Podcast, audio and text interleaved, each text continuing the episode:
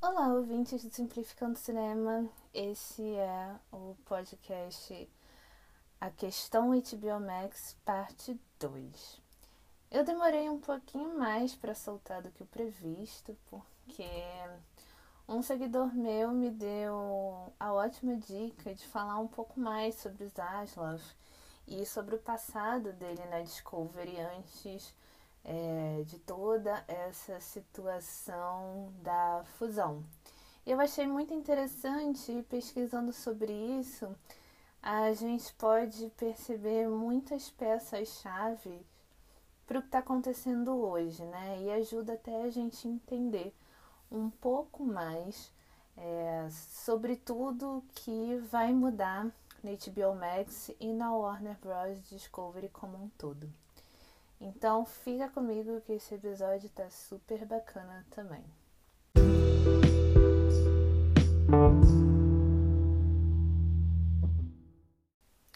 Bom, para chegar no estágio atual da fusão da Warner Bros. Discovery, é preciso também conhecer o próprio passado da Discovery junto com o David Zaslav.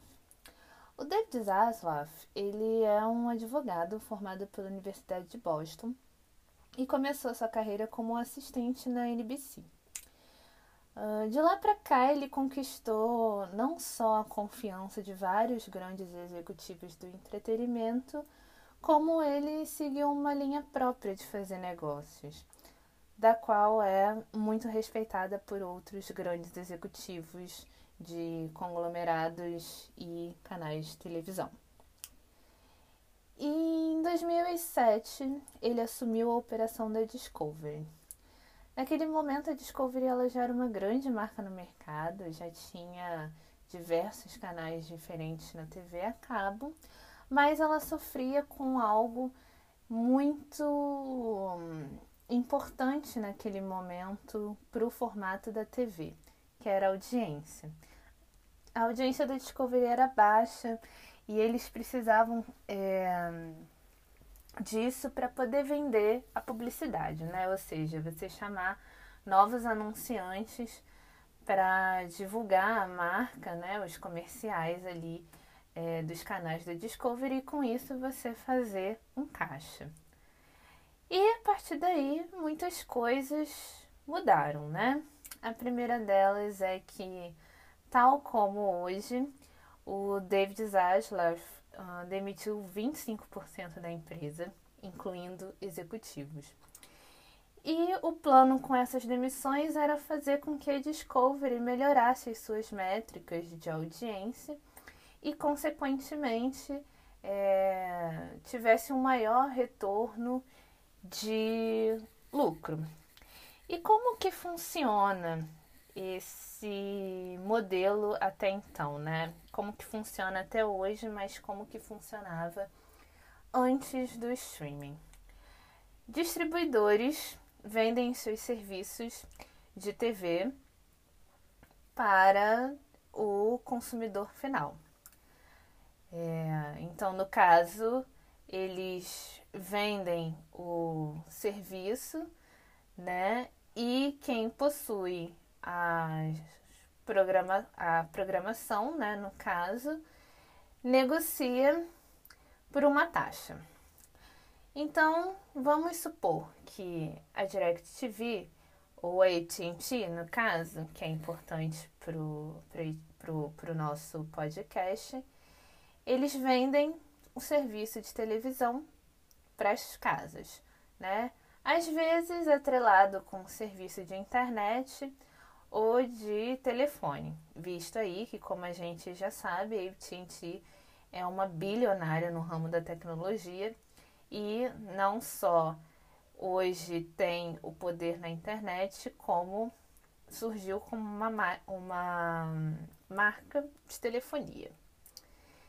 E aqueles que são programadores, no caso a Discovery, Disney, etc., negociam com esses operadores é, uma taxa por cada canal. Então, essa taxa por cada canal, quem paga somos nós, assinantes, né? Por mês. Então, é, por isso que o número né, de assinantes, no caso da TV a cabo, é super importante, porque é a partir dessa receita que é, os canais eles formam o seu orçamento. A outra parte dessa receita vem da venda do espaço da publicidade. Então, as programadoras, as empresas por trás dessas programadoras, elas não podem somente é, abrir o espaço da publicidade e quem quiser anunciar, que anuncie, né? É, a publicidade, tal qual como qualquer outro produto é, de produção audiovisual, ela precisa ser pensada e redirecionada para um público específico. Então, naquela, nessa época que o David Zaslav assumiu a operação da Discovery, a grande missão dele em fazer a Discovery maior era justamente conquistar os anunciantes certos. Porque nessa época Discovery tinha lá, né, tem ainda esses canais que são direcionados para reality shows de família, outros que falam sobre comidas, outros que falam de questões médicas. E nessa época, eu lembro que no Brasil a gente tinha inclusive até uma programação é, semanal na Discovery em que cada dia era sobre um assunto diferente, né? Segunda-feira era saúde, terça família, quarta sei lá o que. É, e aí você vai redirecionando os seus anunciantes é, de acordo com o que você tem para oferecer para eles. Só que, em contrapartida, para você conseguir essa, que, que a publicidade é, pague ali né, um espaço, você precisa provar que você tem audiência, você precisa provar que você vai levar é, o consumidor até essas empresas que estão anunciando. E durante muito tempo isso deu certo, porque o número dos assinantes só foi crescendo, né? Teve todo aquele boom da TV a cabo lá desde é, dos anos 90, 80 até recentemente. Mas de 2013 para cá a coisa mudou, porque foi quando a Netflix realmente entrou no mercado é, de maneira agressiva, fazendo os seus primeiros, entre aspas, originais e roubando a atenção desse assinante que agora via na Netflix uma possibilidade de estar em um ambiente com conteúdo que ele gosta e sem pagar tão caro quanto que ele pagava para a TV a cabo. E aí era definitivamente o início do streaming. Mas a gente vai guardar essa informação para um pouquinho mais para frente porque tem muita coisa que a gente ainda vai discutir sobre isso.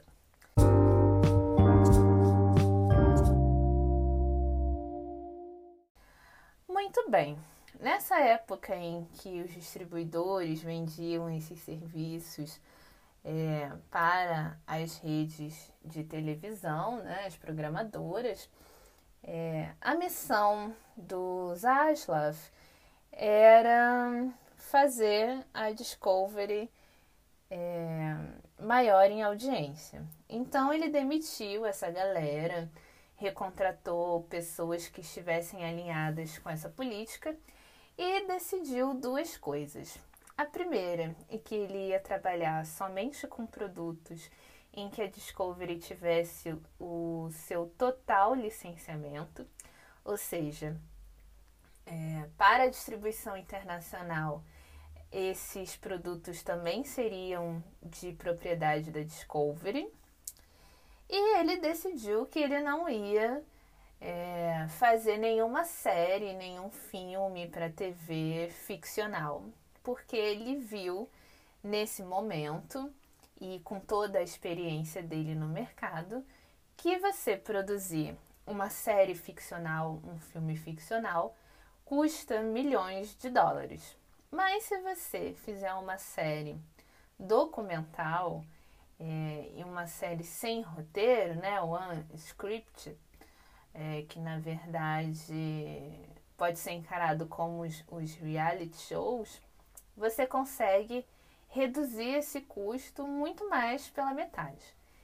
É, então, é, uma hora de programação da Discovery custa em torno de 400 mil dólares para o bolso do Zaslav. Muito diferente em ele produzir, por exemplo, uma série da Batgirl, que com certeza ele vai desembolsar muito mais do que isso.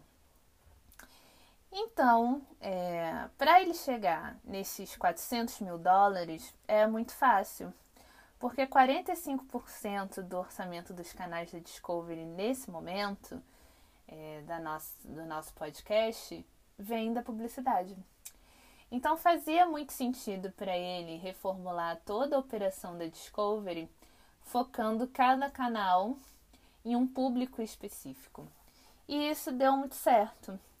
É, ele conseguiu é, retomar a atenção do público da, da classe média norte-americana é, interessado em questões de saúde, família, reformas, investigação, comida, etc. Enfim, tudo que o universo Discovery podia é, dar para esse, esse assinante, né?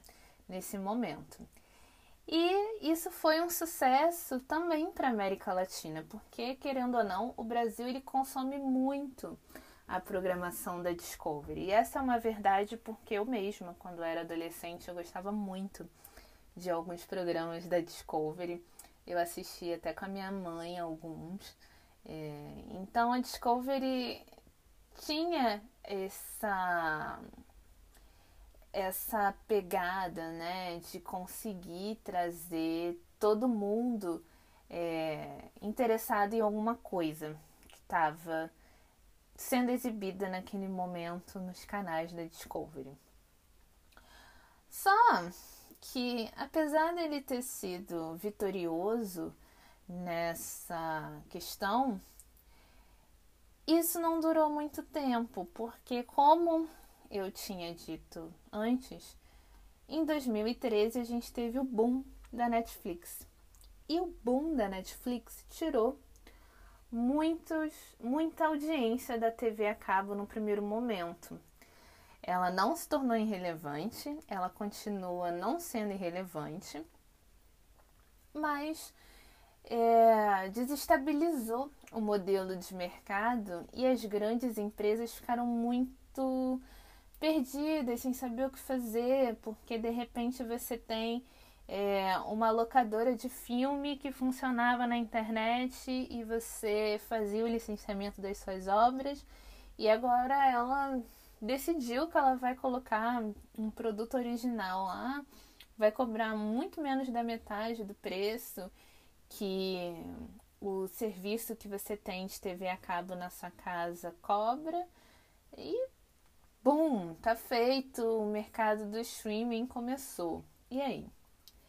E aí que as marcas que eram é, amigas do, do David Zaslav naquele momento, que curiosamente é, as maiores em negociação com a Discovery era a Time Warner e a Comcast, que nesse momento também já, já planejavam se fundir é, e isso teria consequências drásticas para Discovery, é, isso fez com que o, o David ele tivesse que repensar de novo, né?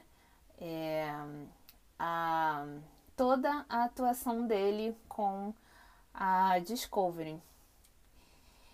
E aí, quando a gente começa a perceber que o maior parceiro da Discovery naquele momento era a Time Warner e a Comcast, a gente já nem estranha mais o que está acontecendo é, hoje com, com ele na frente da Warner Bros. Discovery. É uma peça importante porque a gente vê que, por mais que a gente tenha a ameaça das Big Techs atrás dos negócios de entretenimento, a gente percebe que é, é uma política que foi feita para se alinhar em algum momento. E a saída dele para tornar a Discovery relevante também é, nessa era do streaming foi fundir a empresa com a Warner, que já era parceira dele, em que ele tinha boas relações. E parte dessa decisão de hoje surgiu lá atrás com a fusão da Comcast, porque a fusão da Comcast é, gerou um, uma compra de 10 bilhões de dólares, uma coisa assim que começou a aguçar até mesmo os grandes investidores do mercado de Wall Street, né? É, e Wall Street, nesse momento, é, viu um benefício nessas novas fusões, que hoje é um problema, porque hoje a gente quase não tem mais competição, né? As empresas estão se unindo a outras empresas e tudo vira um grande monopólio. Mas naquela época fazia sentido para o mercado financeiro esse tipo de coisa. Então, é, o David Zaslav chega para a operação da HBO Max não como um desconhecido, como uma pessoa que não sabe fazer negócios. Só que o problema dele é que ele não faz, ele não tem apreço ao negócio da ficção. O negócio dele é reality show. Então, é... novamente, a gente tem o David realizando demissões em massa e reprogramando toda a atividade da Warner Bros. Discovery para algo mais é, familiar aos olhos do David Zaslav. Um deles é que o streaming da Discovery Plus é, não está nem entre os cinco mais assinados, né? Nem nos Estados Unidos, nem no, no Brasil, onde a marca Discovery é muito forte. E se fundir foi um jeito de tornar toda essa produção da Discovery relevante de novo, né? É, dar um lugar, uma voz para essa produção também no streaming, né? No vídeo on demand. E o entendimento de que a publicidade deve existir no streaming, isso vem dessa desse passado dos Aslav, né, em querer chamar os anunciantes certos para cada canal de, de TV que a Discovery tinha naquele momento.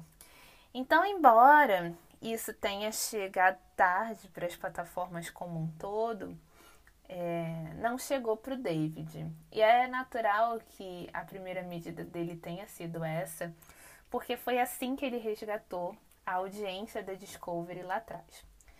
Isso não quer dizer, entretanto, que possa dar certo de novo, porque lá atrás ele tinha o domínio dos canais da Discovery. Agora ele é um CEO de um grande conglomerado de mídia, né? Então ele precisa responder não só pela Discovery, mas pelo que vai acontecer com a HBO Max e com é, toda a parte de produção audiovisual da Warner, né? Então é um negócio que é milionário, vai render muita coisa para ele ainda mas que é um, um terceiro peso, né? Não é mais um único peso, são três pesos em cima de um único CEO. Bom, apesar disso ser talvez promissor, a questão do streaming ela é muito diferente da TV a cabo. Em primeiro momento, porque é, o streaming ele não consegue ser dominante tanto quanto a TV a cabo. E parte disso se deve pela falta é, de orçamento que não existe por conta da falta da publicidade nesses canais, né? É, e uma outra coisa é o tão é, o preço tão irrisório que o streaming paga para os donos das obras em que pretende licenciar ou que ele pretende chamar de original. E fora isso, a gente também está num momento em que o streaming tem diversas legislações pelo mundo e cada uma delas, apesar de se encontrarem é, no entendimento de que faz parte de um marco regulatório de mídia, cada país exige uma coisa. E é, quando a gente fala do David Zaslav com a questão da HBO Max e entende que ele decidiu trilhar essa essa produção de reality show porque custa menos dinheiro, isso esbarra em muitas coisas que ele falou recentemente quando a gente veio a descobrir o que, que ia acontecer com o HBO Max. E a primeira delas é que a retirada de títulos do catálogo ela não é pura e simplesmente como uma questão de estou realinhando o que eu posso fazer pela empresa que tem uma dívida milionária. Ela vem com um fator predominante que é o, pagamento dos royalties em cima da exploração é, dessas obras, né? Então você tem ali uma receita de, de retorno, né? Uma receita comercial em que você precisa pagar os donos das obras pelos lucros que você tem explorando aquele produto nos seus canais de comunicação. E é, isso já gerou um grande mal-estar é, sobre os roteiristas e os autores em geral. E isso tende a ficar pior se formos pensar a longo prazo. Principalmente se a gente for pensar nos acordos que já foram feitos em diversos países regulados e que retomaram o controle das obras por parte dos criadores. Então pensa, num primeiro momento, você tem um streaming totalmente desregulado no mundo inteiro, que se apresenta como uma alternativa de televisão que cobra mais barato para atrair assinante e começa, do nada, a produzir originais. No primeiro momento você acha isso bom porque você ainda tem para onde ir com o seu produto. E o que eu quero dizer com isso? que num primeiro momento em que o streaming ainda não é uma força dominante, você produz ali, você ganha por aquele projeto, mas não te incomoda que esses esses lucros não é, retornem para você, porque você ainda tem a TV a cabo muito forte e você naquele momento ainda tinha uma sala de cinema descentralizada porque hoje a gente tem um problema muito grande pelo mundo, não é só no Brasil, é, da monopolização das salas pelos blockbusters hollywoodianos. Isso é fato, é, e isso não é uma questão somente de oferta e demanda, isso é uma imposição. Ok. Só que hoje, com o domínio do streaming, esse mal-estar começou a bater muito grande em diversas produtoras e principalmente nos roteiristas e nos autores ali, os criadores dessas obras, porque são pessoas que não estão recebendo por aquele produto somente para produzir. E a gente teve aí uma pandemia de dois anos em que praticamente muita gente ficou sem trabalhar e rolaram diversas demissões em massa e agora tudo está tentando voltar ao normal. Então a regulação do streaming ela vem para apaziguar toda essa perda que esses autores e essas empresas audiovisuais pelo mundo tiveram nesse momento. E aí você tem a consolidação é, desse modelo regulatório, onde as, os próprios players, né, a Warner Bros. Discovery e tantos outros, apertam a sua mão e dizem: ok, a gente vai continuar produzindo aqui, a gente vai dar X% de retorno para investir no cinema de vocês. E a gente concorda que o licenciamento vai precisar ser dividido com os autores e nós vamos pagar e etc e tal. Então agora que do nada eles decidem tirar essas obras, gera uma tensão. Você já não confia mais nessa parceria que você quer fechar com a HBO Max, porque você não sabe o dia de amanhã. E se mesmo que a legislação te diga que você tem poder da sua própria obra, chega amanhã e essa obra não tiver mais no catálogo. Isso é preocupante porque a gente não sabe o que vai acontecer. Até o momento, o David Zaslav ele tem tirado obras do catálogo da HBO Max de países que não têm uma regulação diretamente ligada ao VOD, ou seja, ao streaming.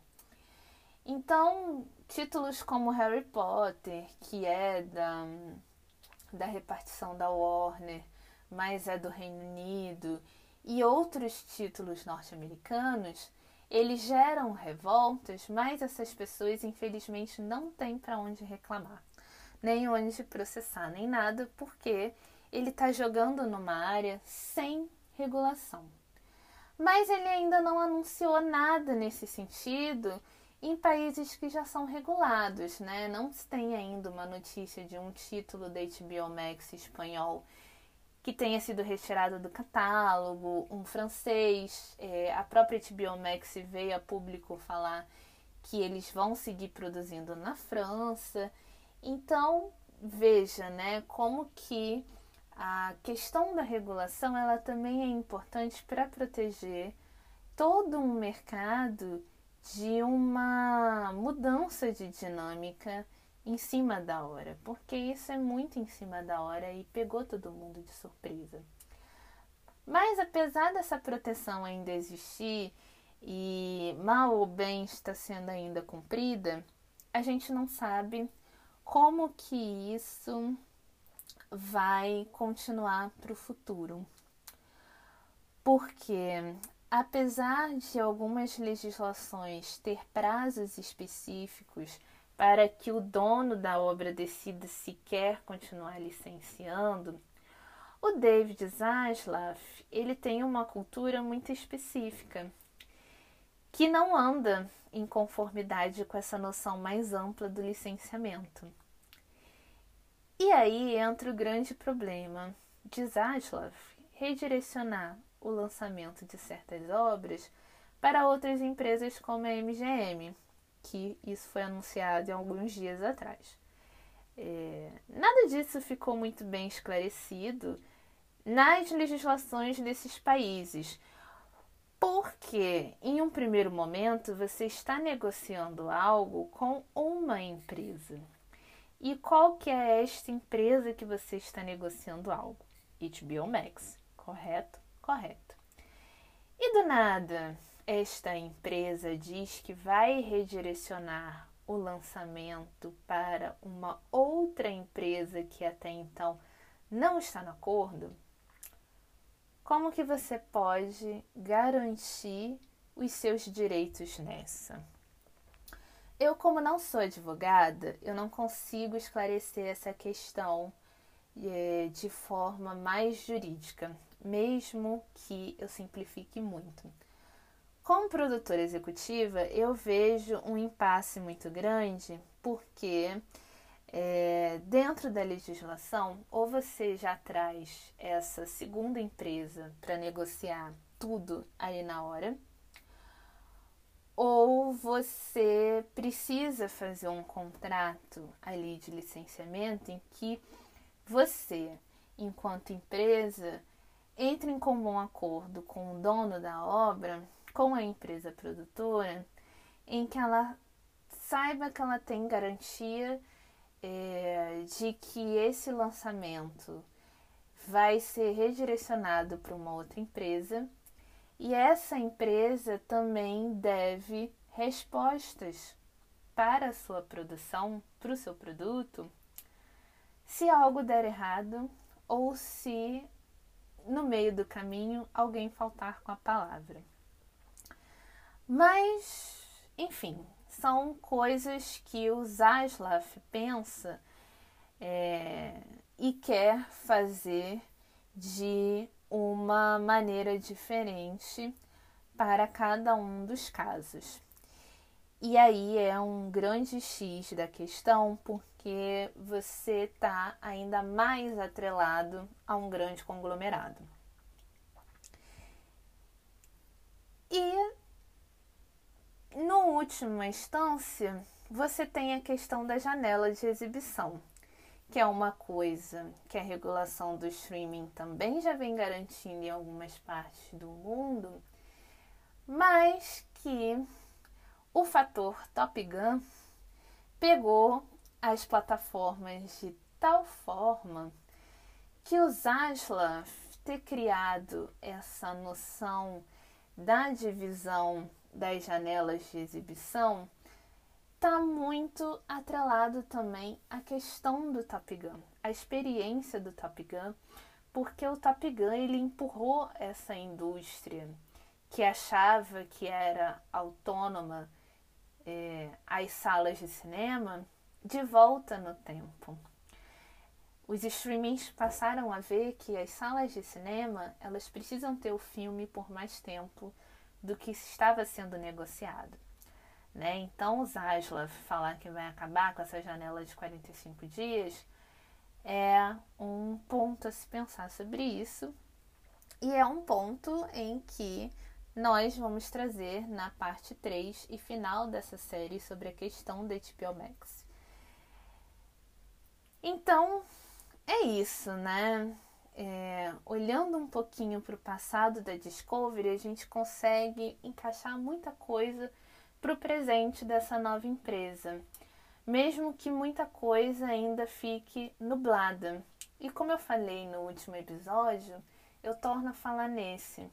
O quão é importante para um país como o Brasil, por exemplo, levar a sério no próximo governo a regulação do streaming, porque a gente está vendo uma movimentação muito complicada por parte desses conglomerados e nós, segundo maior mercado da América Latina, não temos nenhuma proteção, não temos como brigar para que esse produto tenha alguma relevância e algum retorno orçamentário para os nossos trabalhadores.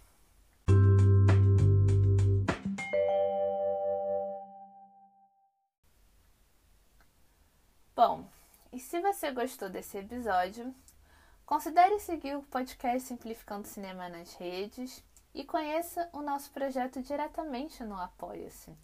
A partir de um real mensal, você ajuda o podcast a estar mais recorrente e ainda tem direito a acompanhar uma newsletter mensal sobre o mercado audiovisual exclusiva para os apoiadores. Além disso, eu estou cheia de ideias, quero fazer um, um projeto direcionado aos países da Copa do Mundo, discutindo as suas indústrias daqui quando acabar toda essa série da HBO Max até a Copa. E também quero trazer muitas outras coisas no Apoia-se. Lá no Apoia-se hoje também tem um, um, mini curso sobre lei do SEAC. Eu ainda quero colocar bastante coisa lá, mas eu só consigo com a ajuda de vocês. Então é isso. Compartilhe este episódio. Um abraço e até a próxima.